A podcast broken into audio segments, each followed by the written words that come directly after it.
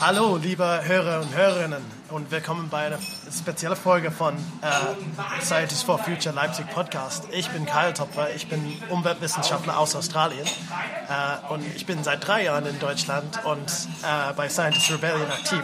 Und heute äh, bin ich zwar zu Gast, aber eigentlich als Interviewer von äh, Dominik. Und genau, ich würde dann vorschlagen, dass wir gleich starten. Also Dominik, äh, wie ist der Podcast entstanden? Ja, erstmal noch vielleicht, warum interviewst du mich? Äh, das ist nämlich eine Jubiläumsfolge. Also wir sind jetzt äh, mit exakt mit der Veröffentlichung seit zwei Jahren gibt es den Podcast. Und ähm, ja, wie ist der entstanden? Also äh, hat ein bisschen mit mir zu tun. Also ich hatte die Idee einfach, weil ich komme eigentlich aus der Kommunikation, ähm, zum Beispiel Dozent Rhetorik Sprechsicherheit für Lehramtsstudenten und so weiter und so fort. Und ähm, habe halt schon sehr scharfen Blick, sage ich mal, auf Klimawissenschaften, weil es mich total interessiert und immer wieder gesehen, okay, ähm, Kommunikation ist nochmal eine Wissenschaft für sich. Also ist es ja auch. Kommunikationswissenschaften zum Beispiel. Und ähm, da hatte ich halt das Bedürfnis, da einfach mit meinen Skills, was ich halt kann, ist halt eben Kommunikation und auch Technik ein bisschen, ähm, da unter die Arme zu greifen. Habe den Scientist for Future Leipzig Anfang 2020 angeboten, eben einen Podcast zu machen, um so ein bisschen die Brücke zu schlagen zwischen Wissenschaft und Politik. Also halt Wissenschaftlerinnen und Wissenschaftler einzuladen, also auch ein größeres Spektrum, Naturwissenschaftlerinnen, Sozialwissenschaftlerinnen und so weiter. Und ähm, ja, und hier einfach diesen Podcast zu verewigen und der läuft jetzt, wir haben jetzt Folge, über 70 Folgen und die zwei Jahre jetzt voll. Okay, äh, du hast angesprochen, dass du gern also Kommunikation weiterbringst und genau deswegen, was ist das Ziel mit deinem Podcast tatsächlich und was will man erreichen mit diesem Podcast? Ja, das Ding ist halt so, also diese, dieses Wissen über den Klimawandel, wie drastisch das schon ist, also wo wir stehen, das ist ja, also man kann es ja gar nicht schlimm genug ausdrücken, ähm, ist halt in der Blase der Klimaforschung total klar. Ne? Also das ist auch nicht neu. Also neu ist halt, dass das Zeitfenster immer, immer enger wird und immer kleiner. Aber ähm, wo wir da stehen, ist relativ klar. Wenn man mal auf der Straße so die Leute anspricht, oder mit Leuten spricht, Familie, Freunde, auch welche, die so eine Vorstellung davon haben, dann, dann ist das halt so ein Problem wie, ja, könnte vielleicht ein bisschen schlimm werden, könnte vielleicht ein bisschen blöd werden. Und das Schlimmste ist dann, dass es vielleicht die Sorten Nudeln oder, oder den Mango nicht mehr im Supermarkt gibt. Das zeigt mir halt schon, dass, dass, dass es mehr Kommunikation bedarf. Und ähm, deswegen sind halt, ist halt einfach, ähm, hör auf die Wissenschaft auch in der Kommunikation, wenn du sie anwendest, ist ein breiteres Feld und eine klare Zielgenauigkeit der Kommunikation nötig, um eben letztlich die Brücke zwischen Wissenschaft, die ihre Aufgabe erfüllt, und der Gesellschaft da draußen zu schließen. Und das ist so ein bisschen Hauptanliegen des Podcasts. Deswegen kommen nicht immer nur Klimawissenschaftler zu Wort, sondern auch Sozialwissenschaftler und so weiter und so fort. Ich werde auch mal Jugendliche interviewen, also solche Geschichten. Ne? Einfach damit der Pingback in beide Richtungen geht, dass die Bevölkerung da draußen, soweit ich sie erreichen kann mit dem Podcast, oder wir und alle, die mitmachen, dann eben einfach mehr verstehen, wo stehen wir gerade und was müssen wir tun. Wie krass ist die Krise, die keine Krise ist, sondern, sondern ein sich schließendes Zeitfenster, ähm, weil Krisen gehen vorbei und was können wir tun. Und auf der anderen Seite aber auch das Verständnis in der Wissenschaft zu schaffen, wie tickt denn diese Menschheit da draußen? Warum reagiert die nicht auf das, den wissenschaftlichen Fakt? Ne, und deswegen sind zum Beispiel oft Kommunikationsthemen auch in dem Podcast drin. So kann man das ein bisschen runterbrechen. Okay, also an welchem Folge dann erinnerst du besonders gerne von, von deinem Podcast, von Scientist for Future Leipzig Podcast? Ja, ähm, na, es gab ja bei dem Podcast viele Folgen. Also ich würde jetzt wirklich drei rauspicken, weil die, weil die sehr unterschiedliche Sachen bedienen. Ähm, das eine ist ähm, Maren Urner, ist jetzt noch nicht so lange her. Einfach, das hat am meisten Spaß gemacht. Also sie ist halt Hirnforscherin, kognitionspsychologisch, kommunikationspsychologisch super und top. Und das ist halt ein Thema, in dem ich auch sehr tief drinstecke. Also da waren wir halt quasi fachlich uns recht nahe. So. Was es natürlich super erleichtert im Gegensatz zu einem Gespräch, was auch bald veröffentlicht wird, sehr spannend war, zum Thema Wendelstein 7x und, und, ähm, und Kernfusion. Da bin ich halt thematisch total nicht drin. So, ne? Da kann das Gespräch nicht ganz so fließen. Das war geil. Es hat halt Spaß gemacht mit der Maren, einfach dies. Und die ist halt so ein Typ, äh, je komplexer es wird und je mehr Fäden aufgehen, desto mehr geht ihr Gehirn an, desto mehr Lust hat die. Und das geht mir genauso. Und da haben wir uns halt auf einer Gesprächsebene. Also ich habe es verglichen so mit, das war ähm, kommunikatives Bälleparadies. Das hat einfach super am meisten Spaß gemacht. Das war super schön. Ähm, was mich am meisten berührt hat, das ist schon eine ältere Folge, das war noch im ersten Jahr, ich weiß nicht, Folge 10, 12, muss ich gucken, irgendwie so in dem Dreh, also irgendwo zwischen 5 und 20 die Folge. Ähm, das war eigentlich eine Doppelfolge mit ähm, Christian Wild, der in Bremen an, an Korallen forscht und Katharina Fabricius, die im AIMS, Australian Institute of Marine Science, äh, vor Ort forscht, äh, am Great Barrier Reef. Und du aus Australien, ne, hast ja da Bezug dazu. und das war 2020 zur Korallenbleiche damals. Und das, der, der Teil mit, mit Katharina war halt, war halt Wahnsinn. Also das war irgendwie, wir hatten einen Videochat, bei völlig unterschiedlichen Uhrzeiten, bei ihr war es morgens. Und sie sitzt da halt im Video auf ihrer Veranda im Dschungel, tatsächlich also wirklich witzig mit Papageien drumherum. Also das war halt wie, wie im schlechten Film. Und hat halt erzählt, wie eine Mutter von ihrem Kind, mit dem sie irgendwie nach, nach dem Frühstück gespielt hat, hat sie halt, also es war wirklich so fühlbar, hat sie halt erzählt von nach dem Frühstück, wie sie noch den, bei den Korallentauchen war und hat ein bisschen rumgewitzelt und so, so ja, die Papageien, die halte ich hier nicht, die fliegen hier wirklich rum, ganze Glauben, la la la. Und das war super schön. Und dann sind wir natürlich über zur Korallenbleiche gekommen und das war wie, wie wenn du dich mit einer Frau unterhältst, die auch noch Ärztin ist und die gerade von ihrem Kind im Wachkoma erzählt. Das war super berührend.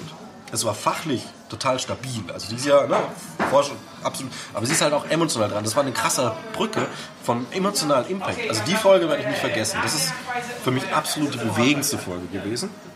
Ähm, und die dritte Folge, die ich erwähnen muss, die war mit euch. Und zwar Scientist Rebellion. Und war, warum? Weil das einfach die produktivste Folge aus meiner Sicht war. Denn wir müssen von dem Gedanken weg, dass Naturforschung, Naturwissenschaft, nenne ich mal Klimawissenschaften, fürs Erforschen und, der, und irgendwer anders für alles andere zuständig ist. Es gibt kein weltweites Ministerium, das zuständig ist, um die Klimawandelfolgen zu lösen. Es gibt auch kein Land, es gibt keinen Industriezweig und kein gar nichts.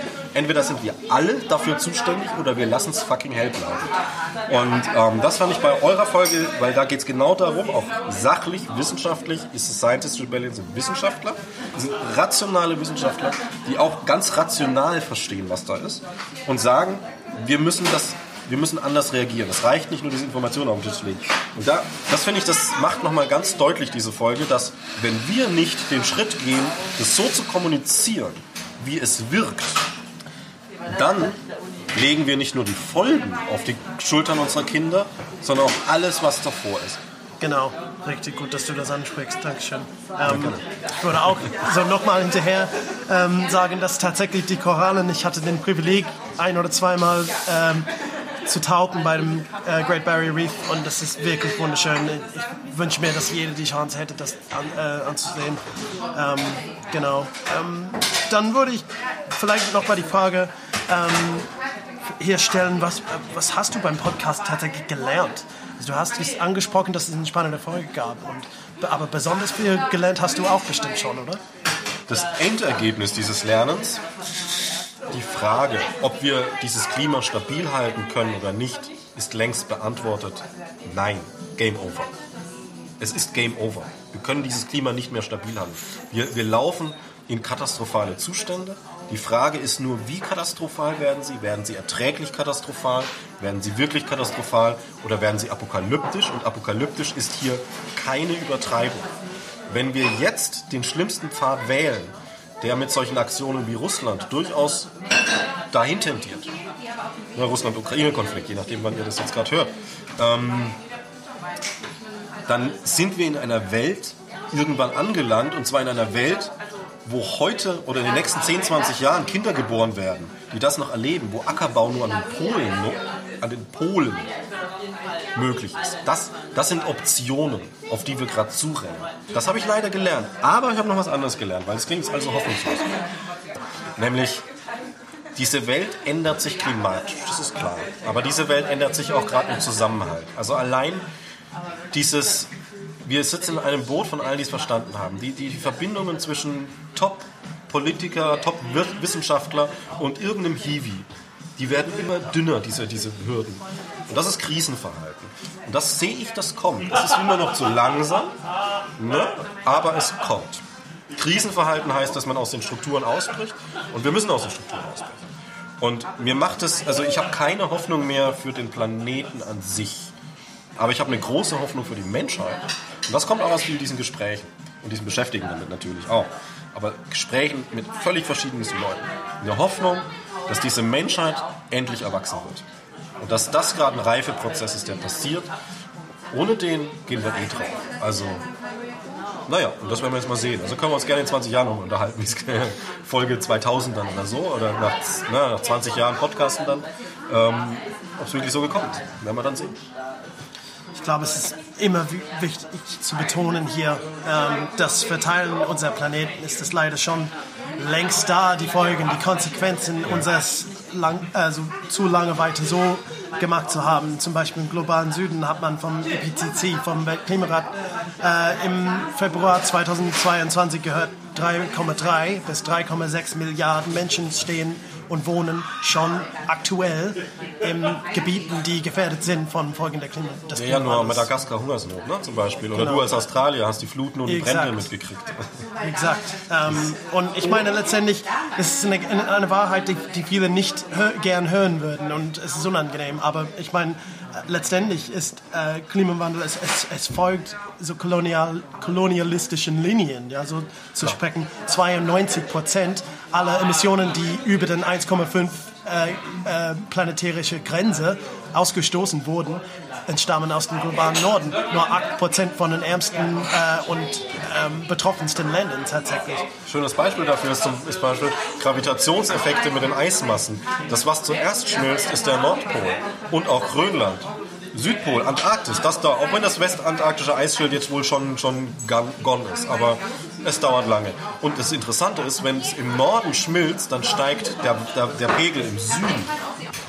Und hierzu würde ich auf jeden Fall empfehlen, ähm, das, die Arbeit von Jason Hickel ähm, nochmal reinzuschauen. Der ist richtig gut diesbezüglich. Der beschreibt ganz genau, wie diese, diese Kombination die, von, von Zusammenhängen zwischen globalen Norden, von kolonialistischen also Geschichte und globalen Süden zusammenhängen. Genau.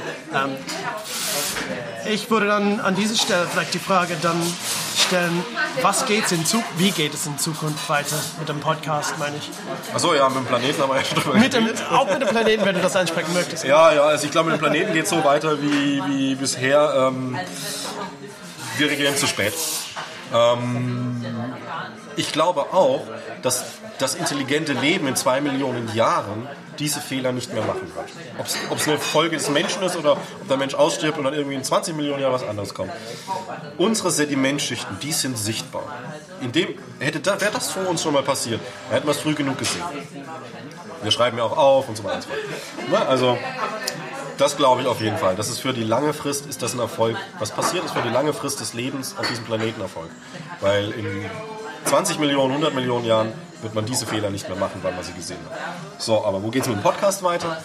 Ähm, wahrscheinlich nicht bis in 20 oder 100 Millionen Jahren. Das wäre eine große Überraschung.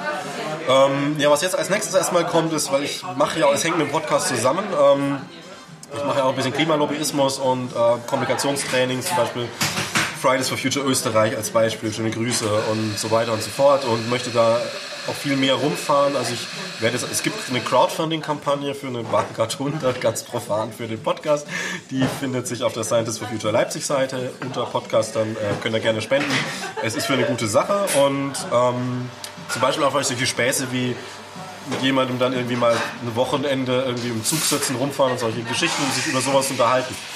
Bringt auch was. Das sind halt so diese Kommunikationsguerilla-Dinge. Ähm, mit dem Podcast geht es selber weiter. Als nächstes mit einer Folge, glaube ich, zu Wendelstein 7X und eine Folge zu, ähm, zur Vermüllung der Ozeane, vor allem Plastikmüll. Äh, eine Folge über Ernährung und ähm, eine Folge mit Matthias Kleiner. Ähm, Leibniz-Institut-Präsident, äh, Leipzig-Gemeinschaften-Präsident und, und eine Folge, ganz spannend, mit ähm, dem Verband der Rüstungsindustrie, also dem Lobbyverein Deutsche Rüstungsindustrie, weil die wollen sich als grün labeln, als nachhaltig labeln, haben zugesagt, das finde ich sehr nett und schön. Ja, und ansonsten wird es einfach weitergehen, also vor allem möglichst viele Leute erreichen, weil der Klimawandel ist Mensch weltweit groß und natürlich ist es immer gut, je mehr Leute man da mit sowas erreicht und auch mit dem Gedanken der Kommunikation, der sich da mal reinträgt, desto besser. Also spreadet es, teilt es gerne äh, in, in, und je größer der Podcast wird, ich habe da jetzt keinen Nachteil von, aber das ist ein Side-Effekt. Mir geht es tatsächlich darum, ähm, diese Menschheit oder die Teile der Menschheit, die man erreicht, davon zu überzeugen, dass es einfach zu spät ist, um entspannt zu reagieren. Es ist nicht zu spät, innerlich entspannt zu sein. Das ist sogar wichtig.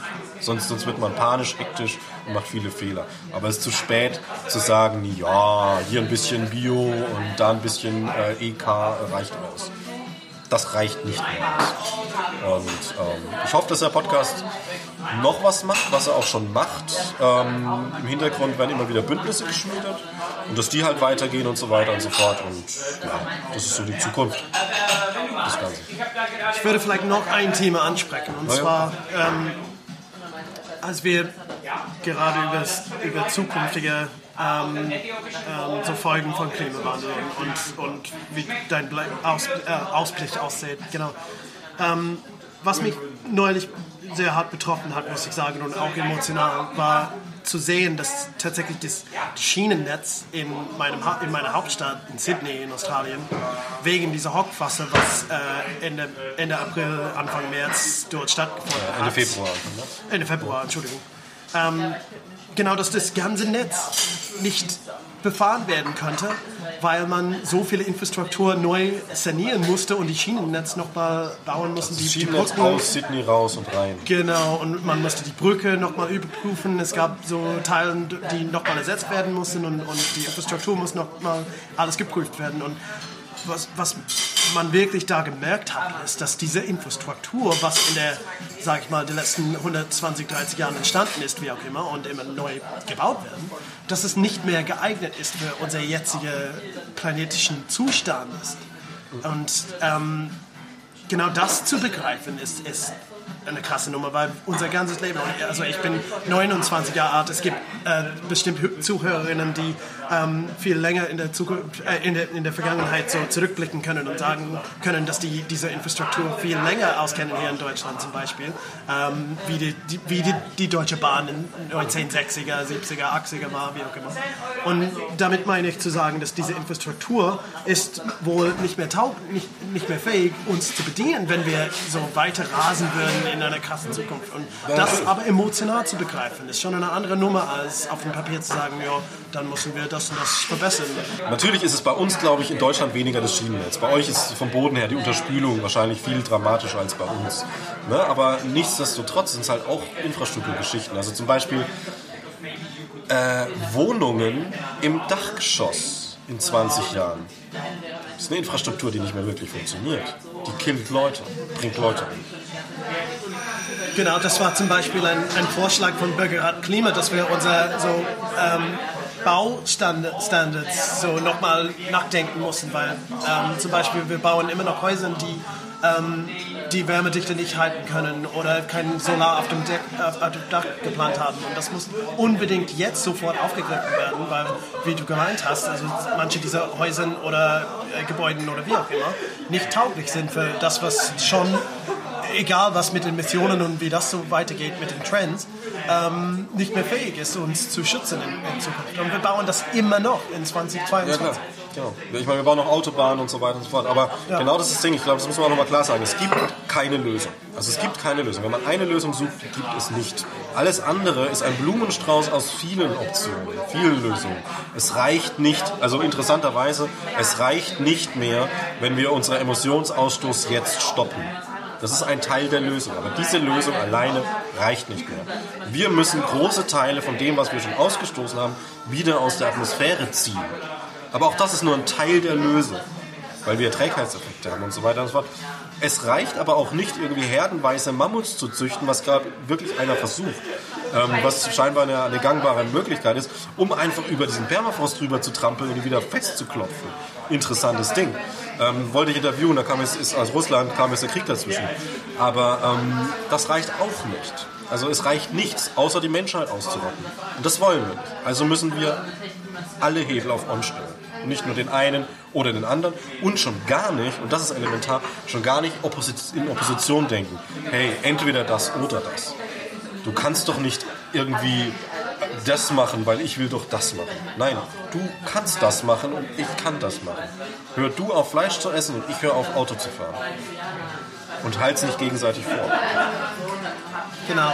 Und dazu würde ich sagen, der, der ehemalige britische ähm, Regierungsberater äh, Sir David King hat, ähm, also sein neues Projekt heißt Climate ähm, Crisis Advisory Group und das ist eine, ein Verbund von vielen Wissenschaftlerinnen und Experten der Welt, ähm, die zusammengekommen sind seit ungefähr einem Jahr, glaube ich jetzt. Und ähm, laut einem Bericht von, von dieser Gruppe wäre es möglich mit so Mammals in einem, in einem Meer, ähm, genau, also die, die Walepopulation ja. wieder in den, auf den Ganz Niveau von, von, von 16. oder 15. Jahrhundert wieder so hoch zu schießen, dann, dann könnte man theoretisch Gigatonnen CO2 genau, Wahlkacke. Speichern. Wir reden hier von Wahlkacke. Eben. Genau, eben. Naja, Sie, äh, für die, die es recherchieren wollen, die Wahl nennt sich Wahlpumpe. Ähm, Gibt es auch bei uns im Podcast natürlich, wie alle Themen. Ähm, und zwar war das mit dem Pressesprecher von äh, Sea Shepherd. Ich weiß jetzt auch nicht, welche Folgennummer.